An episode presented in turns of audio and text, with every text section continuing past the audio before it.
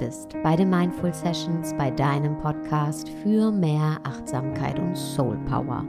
Und ich freue mich sehr, die nächsten Minuten gemeinsam mit dir hier verbringen zu dürfen. Und heute geht es um ein Thema, das wir alle kennen und bei dem wir uns gegenseitig supporten können. Es geht um Schuldgefühle.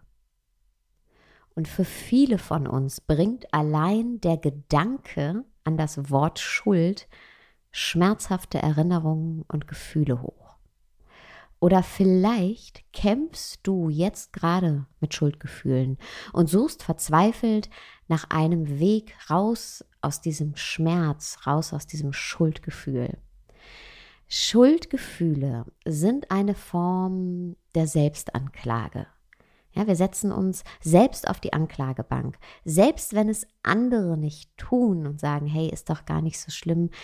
Wir haben uns auf diese Anklagebank gesetzt und sind unser eigener Richter und werden so lange auf dieser Anklagebank sitzen, bis wir uns selbst freisprechen.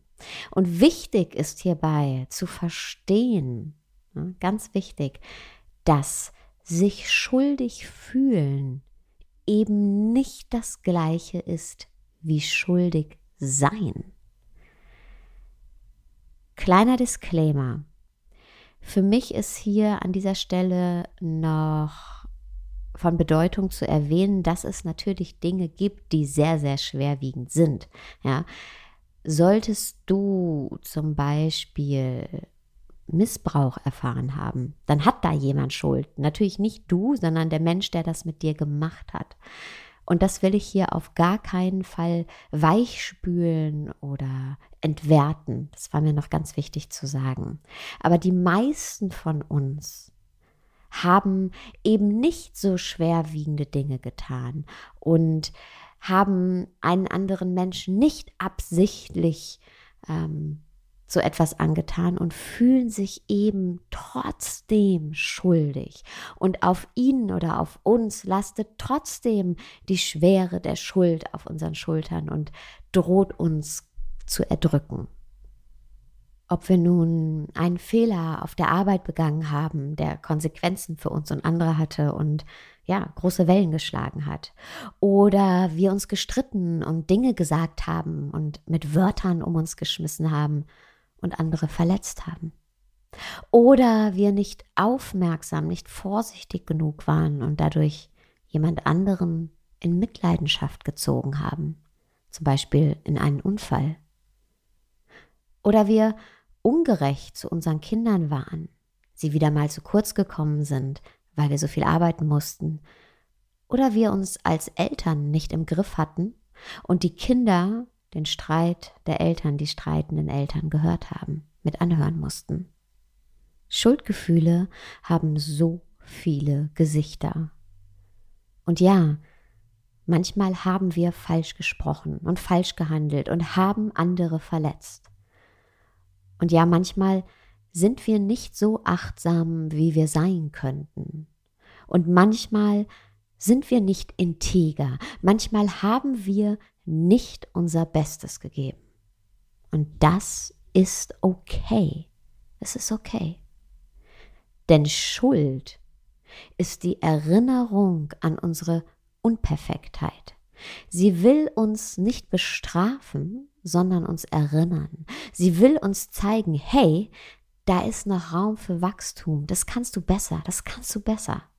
Sie will uns lernen lassen, wachsen lassen. Sie will uns Dinge wieder ins Gleichgewicht bringen lassen, indem wir Entschuldigung sagen, indem wir es beim nächsten Mal besser machen. Sie will uns daran erinnern, dass wir alle heilen können und alle heilen dürfen. Wichtig ist, dass wir eben aus den Fehlern, die wir gemacht haben, lernen lernen können und vor allem lernen wollen. Und da gibt es eine ganz praktische Übung, die uns dabei hilft, aus unseren Fehlern, die wir eben alle mal machen, das gehört zum Menschsein dazu, um eben aus diesen Fehlern zu lernen. Und folgendermaßen geht die Übung. Wenn du dich gerade schuldig fühlst, weil du einen Fehler gemacht hast, weil du sagst, ey, das hätte ich besser machen können, dann Schritt eins: schreib deinen Fehler auf. Ja, zum Beispiel, wir haben vor den Kindern gestritten. Schritt zwei: schreib Erklärungsansätze auf.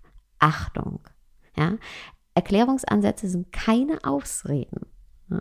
Es geht nicht darum, hier Ausreden zu finden.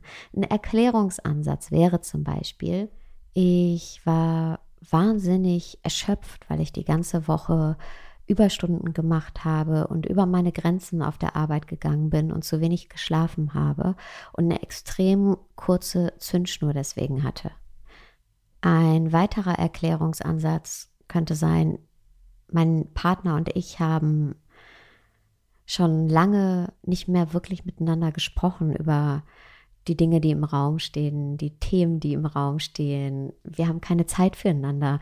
Und dann bleiben nur diese paar Minuten ähm, abends und ja, irgendwie sind beide zu müde, kriegen nur noch die Energiereste von dem anderen und dann explodiert es ganz schnell.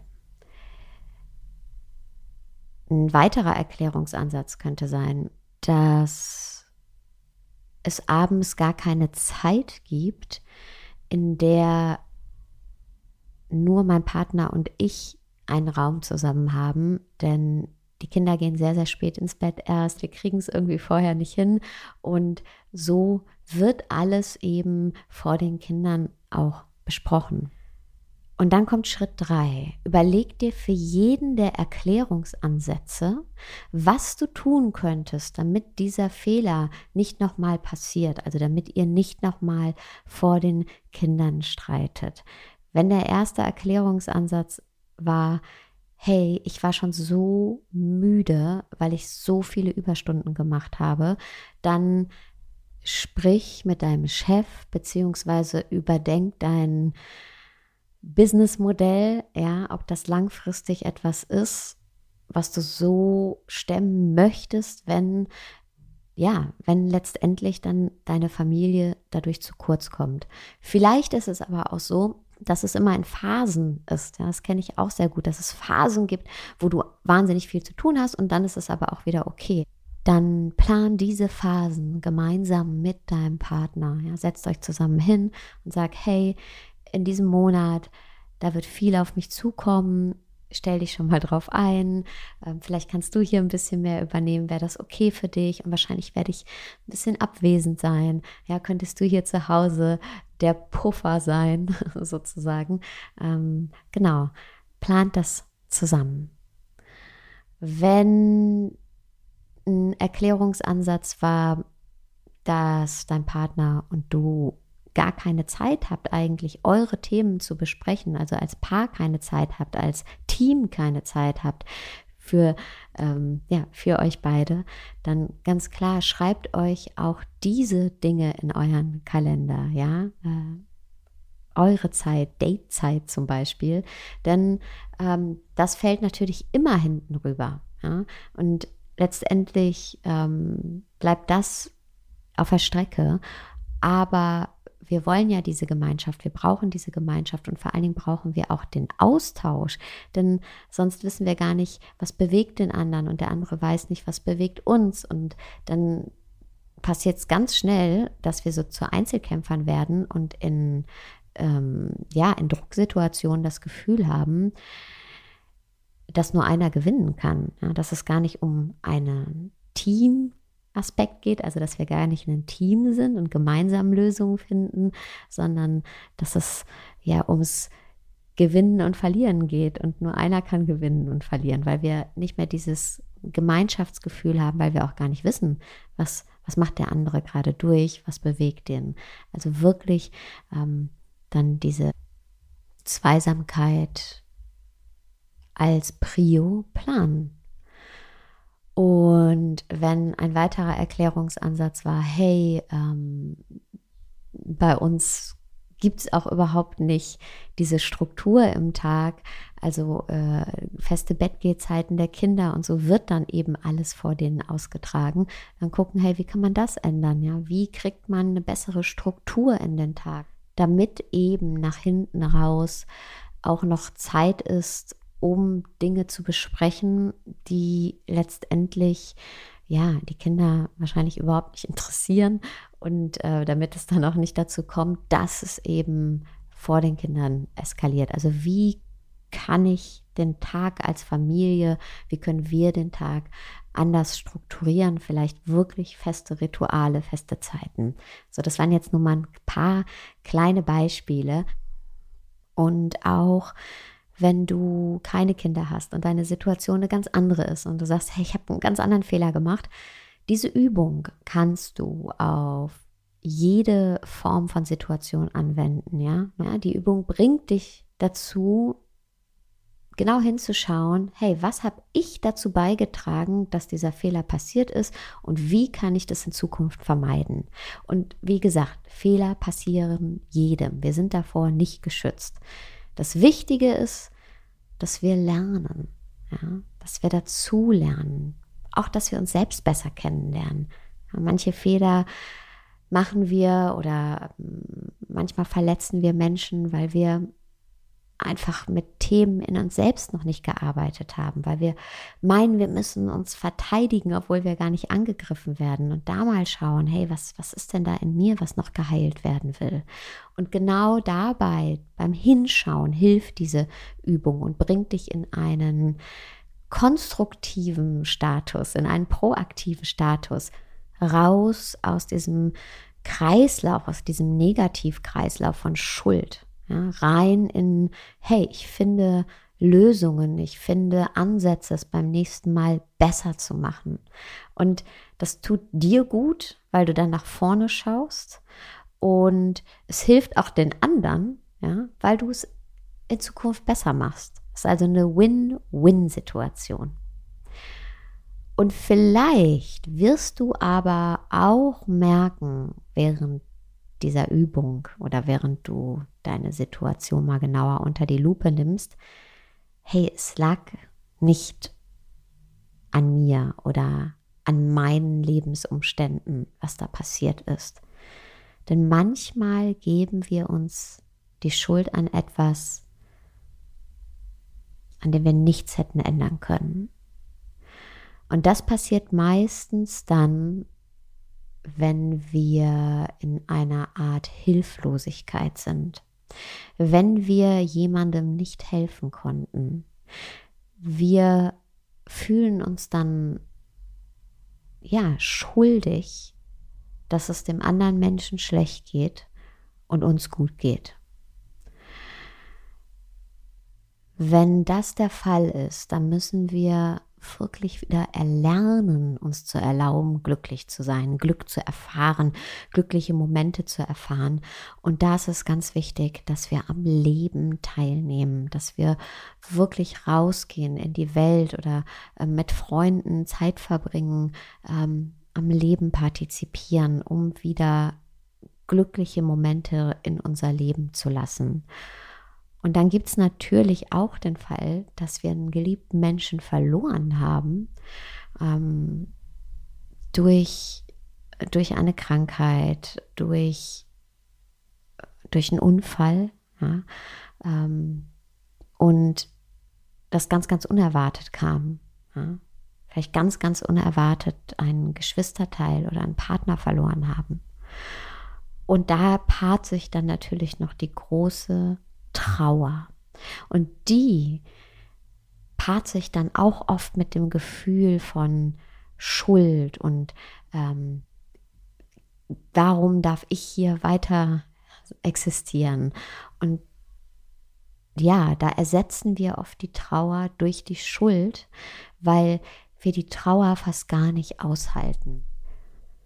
Und da kann es wahnsinnig helfen, zu lernen zu trauern. Und zwar in den Dosen, wie wir es dann aushalten und Menschen dazu zu ziehen, ähm, die uns unterstützen, vielleicht auch eine ähm, professionelle Trauerbegleitung. ja, damit wir uns damit auseinandersetzen können, worum es wirklich geht und nicht nach oben die Schuld draufladen, die wir natürlich nicht haben. Kein Mensch kann was dafür. Aber wie gesagt, wir ersetzen das dann oft, das Gefühl der Trauer mit Schuld, obwohl es nichts miteinander zu tun hat. Bestraf dich nicht für etwas, wofür du absolut nichts kannst, sondern gib dir Raum, den Raum, den du jetzt brauchst. Und ein weiterer Tipp, um Schuld aufzulösen, ist eben Selbstmitgefühl, Selbstliebe.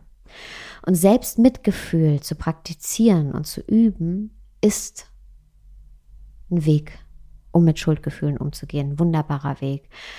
Das ist nicht zu vergleichen mit, hey, ich stehe eh über allem und an mir prallt alles ab, sondern im Gegenteil, Selbstmitgefühl beschreibt einen sehr sanften Umgang mit dir, eine Form von Empathie mit dir, während du mit all dem ähm, umgehst, während du all dem, was passiert ist, ins Gesicht schaust. Ja?